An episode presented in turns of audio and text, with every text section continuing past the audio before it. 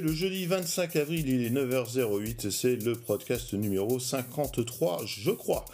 Euh, aujourd'hui, ben, ça faisait un petit bout de temps qu'il n'y avait pas eu un bel article comme ça dans le blog digital.fr, euh, l'article signé Anne-Claire Girard qui nous a carrément fait deux articles coup sur coup hier soir et deux articles assez intéressants qui vont faire l'objet de ce podcast.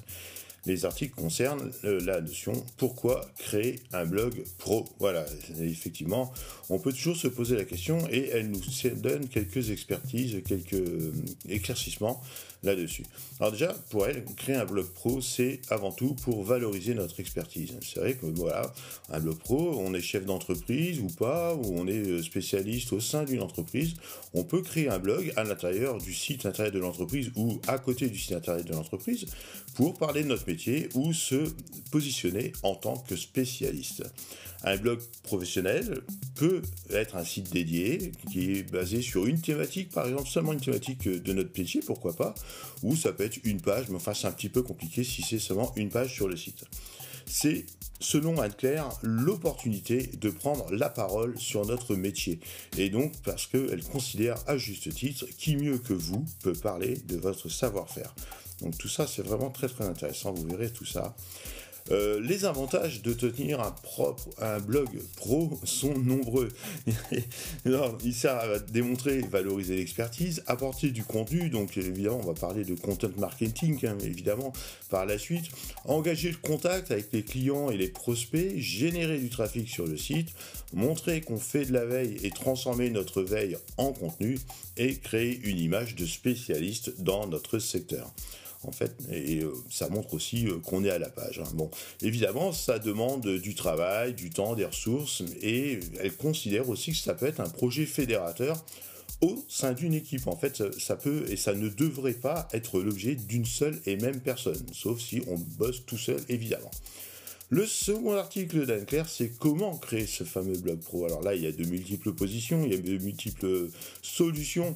Hein, euh, recréer un CMS parce qu'on a un site marchand qui tourne sur autre chose, par exemple, ou euh, donc euh, adjoindre donc une page dédiée à ce site marchand Bon, moi je, ne suis pas trop euh, pour ce genre de choses, mais effectivement, si on a déjà un site qui tourne sous WordPress, par exemple un site marchand qui tourne sous WordPress, hein, y adjoindre des pages de blog, c'est vraiment la meilleure solution selon moi. Euh, si on n'a pas de, de site web, eh ben déjà il faut trouver un nom de domaine qui correspond au nom de l'entreprise ou à notre métier. Et puis il y a une préparation qui se fait en quatre étapes. Alors, il y a déjà la première étape qui va être la réflexion.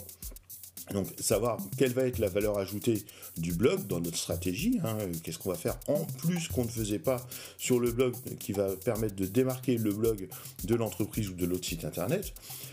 Euh, à qui on s'adresse hein, Vraiment, donc on part toujours là des personas, hein, donc c'est les clients cibles, c'est vraiment le, type de client euh, qui est client chez nous, et donc il faut s'adresser à eux établir une charte éditoriale hein, et puis euh, faire la liste des sujets qu'on souhaite aborder. Donc tout ça, après, on va parler, hein, on va faire en gros du storytelling, hein, on va raconter euh, l'origine de la boîte, etc. Euh, donc c'est assez assez important. Le storytelling, les gens sont très très réceptifs à tout ça, quoi.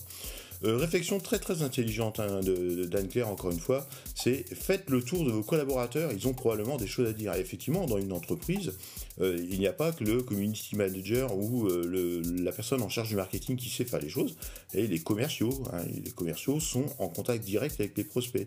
La production, c'est aussi quel va être le service ou le produit qui peut être adéquat pour une certaine partie des personnes.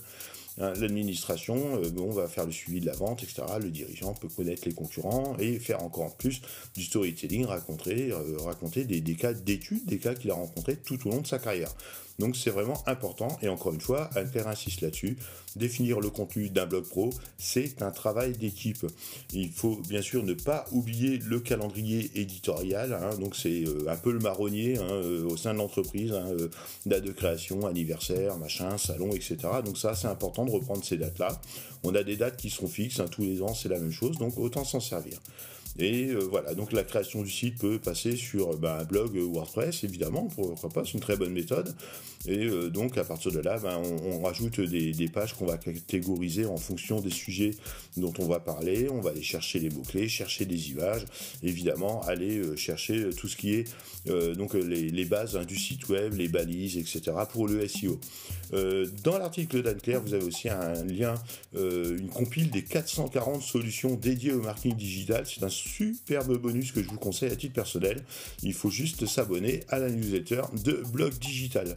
Après, une fois qu'on aura trouvé un petit peu le truc, eh ben, on diffuse notre contenu, donc euh, on communique, donc on diffuse le blog sur les réseaux sociaux. On peut utiliser aussi euh, des solutions comme Buffer ou Suite, ou euh, moi j'aime bien Loomly par exemple, hein.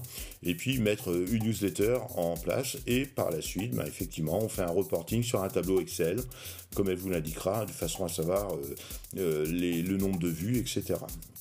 Et mettre en place une newsletter est aussi une solution intelligente faire de l'acquisition de nouveaux prospects, de nouveaux lecteurs et de futurs clients. évidemment, ensuite, on va analyser, ben, c'est pas, pas la suite, hein, c'est avant évidemment le truc Excel, c'est analyser tout ça avec Google Analytics. Voilà, donc c'était un superbe, enfin deux articles très très importants euh, d'Anne-Claire Girard qui n'écrit pas assez, Anne-Claire, si tu m'entends, et euh, ça venait du site internet blogdigital.fr. Voilà, c'était le podcast 53 il est 8h14, on est toujours le jeudi 25 avril 2019. Et eh, salut tout le monde